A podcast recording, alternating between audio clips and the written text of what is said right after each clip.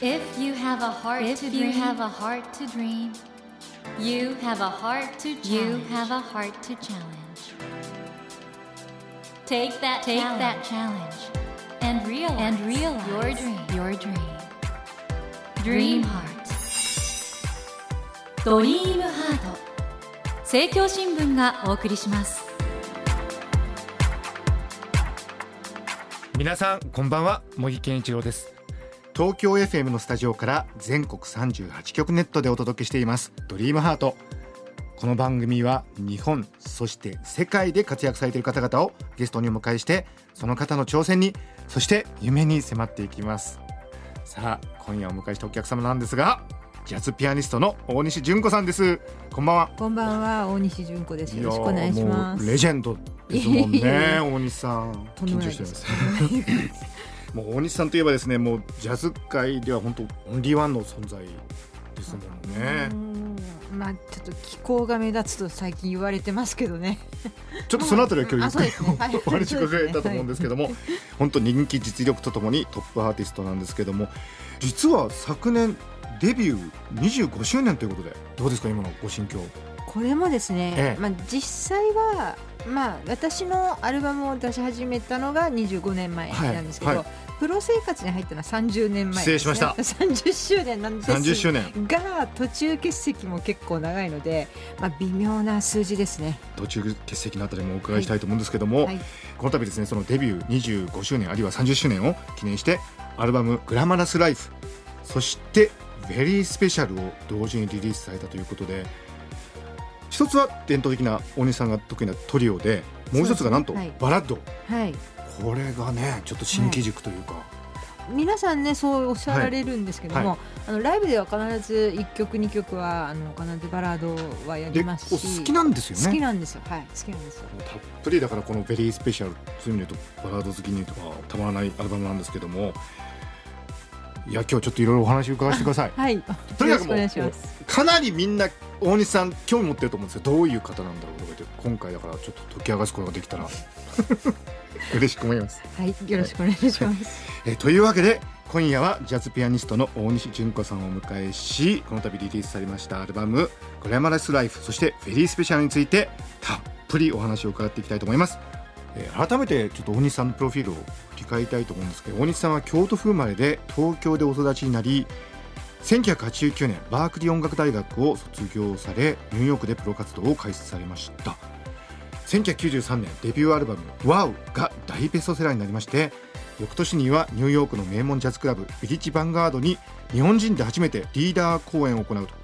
これあのジャズ詳しい方はもちろんよく知ってると思うんですけどリーダー公演ってのは何なんですかこれ？まあサイドマンとして、はい。サポートメンバーとしてそういうライブハウスに出たり活動することもあるんだけどですけどもまあ一応自分の名前でその1週間ライブハウスをやる公演するっていうことですね。すごいですね。ビリッジ・ヴァンガード僕も何回か行ってますけどあそうですか。もうジャズの聖地というかそうですね。あのミュージシャンからすると一番あそこが好きなんじゃないですかね。箱もいいしお客さんもいいし。割とブルーノートとかもうちょっとこう観光客向けのお店もたくさんあるんですけど、はい。すごく安いテーブルチャージででしかも出てる人たちがとにかく本気一番本気出す店なんですよね。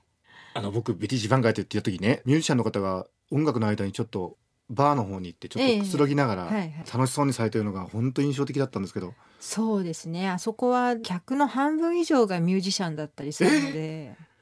そうなんですか？そうなんですよ。なのでみんな本気出すんですよあそこでは。じゃあもうプロ同士のクラブみたいな感じに まあ、近い、割と社交場でもあるしそういう場所ですね。僕みたいなのが行っててよかったんですか？ねああもちろんあの お店側としてはあの本当に普通のちゃんとあのお金を払うお客さんがねいないと困るんでね。そこででもはい。一週間されたって楽しかったでしょうね。怖かったです。あ怖かった。やっぱ客席にそれこそ本当に有名なええ。人たちがたくさんいるので、ーはい。その人たちの前でやるわけじゃないですか、はい。それはもう本当に怖かったですね。なるほど。あの大西さんなんですけども、えー、と1995年のスイングジャーナル誌の読者投票では4部門受賞されてもう人気実力ともにトップに上り詰めた2000年3月に長期休養を宣言されましてはい、ふっといなくなっといなくな,、はい、いなくなってしまって、はい、そうです。2007年に活動を開始して2009年にはアルバム「楽境の時」そして翌年この名盤と言われています「バロックを発売してこれアメリカでもね大変高い評価を受けてそしたらまた2012年に引退されてしまったと。あそうですね。この時は宣言を一応しましたね。はい、しかしその後いろいろありまして2015年に活動再開されて、はい、この度だから復帰後初セルフプロデュースでアルバム「グラマラスライフ」と「ベリースペシャル」を同時リリースされたということでコンサートもされてるんですよね。今もずっとライブをはい毎日のようにやってますねうーんこれねファンの方皆さんお聞きになりたいと思うんですけど、その休養されたり引退宣言っていうのはご自身の求めてるレベルっていうのは非常に高いってことなんですかね？私からすると、はい。高いものにやはり興味がいきますよね。あのっていうのは、うん。これはミュージシャンだったらみんな言うんですけど、はまあアメリカなんかまあ世界中ですね。でも特にアメリカとか仕事してこう回ってるとですね、ふとしたことですごい田舎の小さな町でポツポツとまあその辺で教えてるぐらいの感じのピアニストとか山ほどいるんですけど、うんそういう人たちがむちゃくちゃうまかったりするんですよ。でまあそういうことをこう見ながらマスメディアにこう自分の名前が載りある程度こういいお金がもらえる立場として仕事をして回ってるっていうことに対してこれじゃいけないもっと勉強しなきゃいけないっていうのはどうしてもこう思ってしまうことですよね。素晴らしい。あのでもね小沢誠二さんは引退宣言された時に僕は反対だって立ち上がってお話になったっていう有名なお話ありますけど、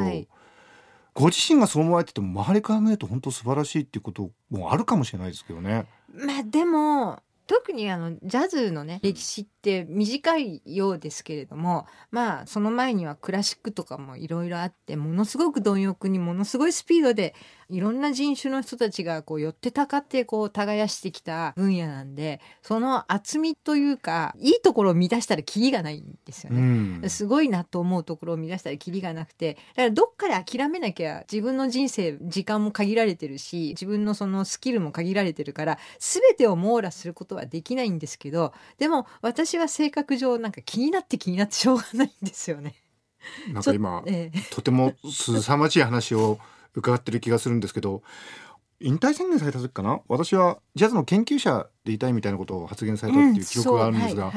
今おっしゃったようにもうあまりにも厚みもあってええ。数々の名手もい,、ええるということでそこに自分が新しいものを付け加えるってことについて非常になんかあれですか？あのもう。うん、その必要はないと思って今でもそれは思ってます。新しいものを付け加える必要は全然なくて、はい。今だからまあある種私がこうやる余地があるかなと思ってるのは、はいピアノってサイズが決まってて、うん自分用にこうアジャストできるのは椅子だけなんですよね。はだからその中でこの小さな体小さな手でまあどれだけその私が気になってこんな風に弾きたいと思ってることをどれだけこうそれに近づけることができるかっていうことなんですよ。でそれってまああまりプロではないですよね。探求者ってことですかね？もうそうやって生きていくしかないですね。だからあえて私が人前で何かをすることに対してはい。ね、何者なのかっていうことを言うとしたらもうそういうふうに言うしかないなと私は今思ってるんですねう。んあの復帰後ですねはい、菊池成吉さんのプロデュースで一つはいアルバムを作られて、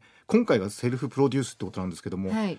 ぱりセルフプロデュースすると違うものですか？どっちも楽しいです。うん私はあのもともとサイドマンの時代が結構ありましてその頃すごく楽しかったんですね、うん。すごくいろんなこと吸収できて、はい。であの菊池さんにプロデュースしていただいた時はすごくその時の感覚が蘇ってきて、まあ、とにかく弾くことに集中して、まあ、その与えられたマテリアルを自分なりにどう解釈するかっていう楽しさがすごくあって。で今回こう自分で作るってなるとこれはちょっと違うことが起こってくるんですよ。っていうのは多少それまでが菊池さんにやっていただいたことがビジネス上他力本願であるのに対して、もうビジネス上かなり自力で責任を取らなきゃいけないということも出てくるので、とすると、まあ、今何が求められてるのかとかそのピアノを弾くということだけじゃなくて、まあ、トータルに音楽を作るということでその今世の中で、まあ、ジャズという、まあ、狭いフィールドの中だとしてもどんな年齢層をターゲットにしてどんなものが求められているのかとかそういうことも一応考えてやっていかなきゃいけないということがまああるのでそういう意味ではもうやり方は全然違いますね。大西さんなんか音楽になるともうすごいですよね。あの菊池さんも最初に大西さんの音聞いた時になんか日本人の女性が弾いてると思わなかったっていうふうに言ってますけど、非常にダイナミックで力強くて両方大西さんなんですよね。今みたいに非常に緻密に論理的にお話しされる 大西さんと。まあろ論理的ですか？大丈夫ですか？論理的ですね。あんまりね、あの知能は高くないんでねなんですけど。いやでも今回のですねグラマラスライフ。これはもう大西さんといえばもうトリオということで。トリオの魅力って何ですかね？そうですね。私はあのトリオをやりたくて音楽活動を始めたわけではないんですね実は。違うんですね。あの、うん。先ほども言ったようにそのサイドマンをやってたはいはいはい時にすごく楽しかったんですよ。はいでピアニストをサイドマンに雇うっていうことは大体テナーサックスとかサックスとかドランペットとか、はい。まあ、そういうフロントがもしくはシンガーとかがいてやるので、ピアノトリオの場合大体がピアニストがリーダーになってしまうわけですね。であの自分のデビュー作を作る時に初めてピアノトリオをやったんですよ。はい。でその時は困ったなと思いながらずっとはい、ずっとやってたんですけど、はい。まあ、なんとなくじゃあせっかくだからもう今までやれなかったことを全部やっちゃえってまあサイドマンの時これを弾いたら怒られるだろうなっていうようなことをやったらまあ割とそれが逆に評価されてしまったっていう感じで。あじゃあ自分としては意外な意外でした、ことだったんですね。意外でしたね。はいあの2013年に斎藤記念フェスティバル松本で、あはい。の小沢誠二さんの指揮で「ラプソディン・ブルー」をええ。演奏された時も、はい。これもちょっと「ラプソディン・ブルー」ってそういうのってあるのかどうか知らないですけどあのトリオでされてましたよね。ああのはい。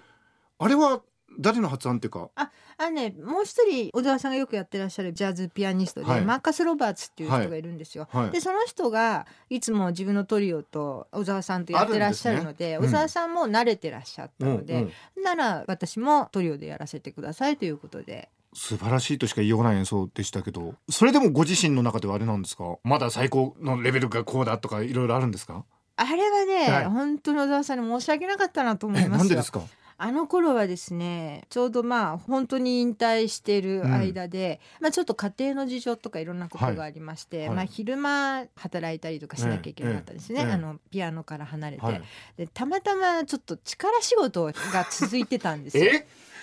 えで一番良くないあの僧帽筋のところすっごい筋肉ついちゃってそうするともうね本当に動き悪くなるんですよ。もう本当に肩すくんじゃっててもういやこれひどいなと思ってね申し訳なかったですもん。大西さんやっぱり天才ですいやねもう言ってることがなんか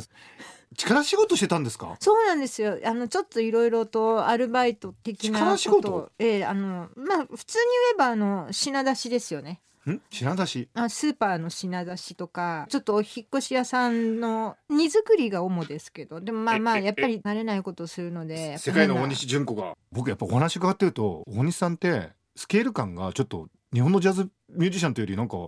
アメリカのそういう映画に出てくる人みたい。そんなことないですよ。あのみんなもっと幸せに生きてるんですよ。普通のジャズピアニストは。びっくりですね。え、はい。それであのエレガントなドレス着て斎藤記念のあのステージに立たれたんですか？ああれもねなんかね結構クラシックの人たちからするとはい。意外だったらしくて、え何がですか？そのドレスが？ドレスっていうかミニスカートにうんロングブーツだっうんたんですよ。うんそれがなんかありえないみたいな感じでちょっと言われたりいいいじゃないですかね。そうなんですよ。まあいいんですよそれは。えびっくり。なんかもうあれですかあの引退しちゃった時ってピアノ持っちゃったっていうことだったんですけどそうなんですよ。ピアノって置いとけないじゃないですか。おまあそうですねお金がかかるんですよ。えそうですよねとにかくね、やっぱりね成功されてる方はみんなお家がねなんだかんだねお金持ちなんですよね。ええはいでうちはちょっとそうではなかったので自分がこう動きを止めるとはい。もう本当に経費で圧迫されることになるんですね。あなるほど。はい、それもありましてもうピアノ維持できなくて。今なんでかもうい。ろいろびっくりしました。こんなに話面白い。いや音楽が素晴らしいことはもちろん前から知ってたんですけど村上春樹さんがね大西さんの音楽が大好きでそのリズムとかが好きだっておっしゃってるじゃないですか、はい。村上さんには何て言われます？まあ、やっぱりその辞めちゃったりとか引退しちゃったりとか、そういういろんなことに関してはやっぱり変わり者だなとは思ってるみたいですけど まあ春樹さん的には、うん。そのジャズミュージシャンって、うん。まあ、いろんなジャズミュージシャンの方と交流あるんですけど、ええ。春樹さんは、うん。昔の本当のレジェンドの人なんかのことも記録全部こう追ってて、はい。いかにもっと変わってるのがいっぱいいるっていうことを知ってるので、まあ、そんなに変じゃないみたいです。じゃあ純子大丈夫だぞうん変わってても大丈夫だぞっていう感じで。まあ今時生きづらいたちだよね みたいな感じじゃないでしょうか。でもあの村上さんはねもともとあのジャズ喫茶のマスターだったわけで本当にジャズ好きでその村上さんが大西さん好きなんですからこれはだってね。まあまあまあいろんな価値のね見方はありますから、それはもういろんな人いますよ。はいあのもう一つのアルバム「ベリースペシャル」の楽曲はおそらく来週お届けしようかなとは思うんですけど、これってねスタジオでレコーディングするというのと、はい。今のコンサートツアー中でライブで弾くっていうのはやっぱり違うものですか？あ全然違いますね。ライブはどんな感じなんですか？もうライブは過ぎ去ったことはいちいち気にしないっていう精神だけで もう突っ走っていけるので、はい。まあそれなりに反省はしますけどねもちろんね、はい。なんですけどスタジオ版に関してはもうやっぱりやり直しが効いてしまうからちょっとコンサバティブになってしまう時もあるし、うん逆にそれが良かったりもするし本当に別物ですね。あのジャズ界では一般にそのライブとスタジオ録音ってのはミュージシャンとしてはどんな感じなんですか？その意味の違いというか。まあやっぱり録音するっていうことに関してはすごく作品を作るという感覚が強いですよね。なのでまあちゃんとそこに向けて曲を普段書かない曲を書いてみたりとかまあ一応そういう作業をするわけですけれどもあのライブはですね私の場合特にそうですかね他のミュージシャンの方ちょっとわからないんですけど家にこもってああだこうだこういろんなことを勉強したりしてるんですけど、まあ、そっちの方がこう仕事っていう感じなんですね仕事というか。なるほどでライブではもう全部それ忘れて解放して遊ぶっていう感じですね。あってことは僕もあの何回かジャズのライブ見に、まあ、気に入ってるんですけど、あの時のじゃあ皆さんはなんか解放されて楽しんでるお姿ってことですね。もうそれもあるし、うんあと試される場合ももちろんありますよ。その家でそのどれだけ、まあ、よくねあのかっこいい言い方するとやっぱその、人生が出るってやっぱ言うんですけど、うんうんうんまあ要するに日々どういうことをしてるかが出ますよね。自分の力では対応できない音楽を与えられてしまったらやっぱそれはステージの上であたふたするだろうし、まあそういうこととかももちろんありますからね。ジャズってのは一つの生き方なんですね。まあそうなんでしょうねきっとね。すいません変なこと言ってしまって あの大西さん今あのこの2つのアルバムを引っ提げてあのツアーをされてるということではい。これねあのもちろんもともと大西純子ファンもいると思うんですけどこの放送を聞いてうわこの人すごいっていう風に聞きたいなっていう人いると思うんですけどどこに行けば行けるんでしょうか？とりあえずはですね、はいまあ7月6日に東京ですとお有楽町の朝日ホール、いいホールじゃないですか、えーここでこれねツアーのファイナルなんですよ。あそうなんですね、はい。大西純子「ベリーグラマラスツアーファイナルが」はえー7月6日金曜日東京の有楽町朝日ホールで行われるということで大西純子さんの公式ホームページの方でも情報があると思いますので、ご確認ください。ドリームハートのホームページにも大西さんの公式サイトのリンクを貼っています。ぜひアクセスしてみてください。いやいいですね。なんかねすごい大西さんから伝わってくるグルーブがわーって感じで。あそうですか。なんかグル,、ーグルーブ出てますか？出てます。私。あそうですか。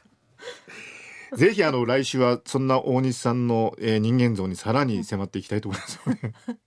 そもそもどのようにジャズの世界に入ったのかとかいろいろこれまでの人生について、えー詳しく伺っていきたいと思います。というわけで、えー、森健一郎が東京 FM のスタジオから全国放送でお届けしています「ドリームハート。今夜はジャズピアニスト大西純子さんをお迎えしました、えー大西さん来週もどうぞよろしくお願いしまよろすしくお願いします。Never let go of that dream. Never forget Never that heart to challenge. Dream heart. 森健一郎が東京 FM のスタジオから全国38局ネットでお届けしてきました「ドリームハート。今夜はジャズピアニスト大西純子さんをお迎えしました。皆さんいかがでしたか？ちょっとすごかったですよね大西さん。ねいやあの発想というか言葉が出てくるところがなんというか想定外のところから来るというか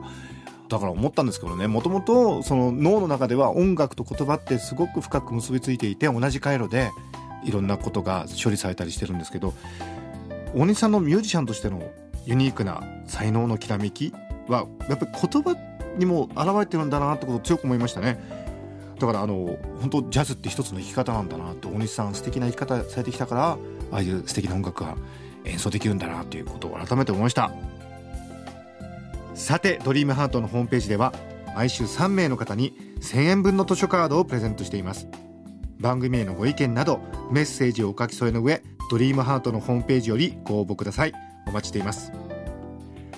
それではまた土曜の夜10時にお会いしましょう。ドリームハートお相手は森健翔でした。ドリームハート。政教新聞がお送りしました。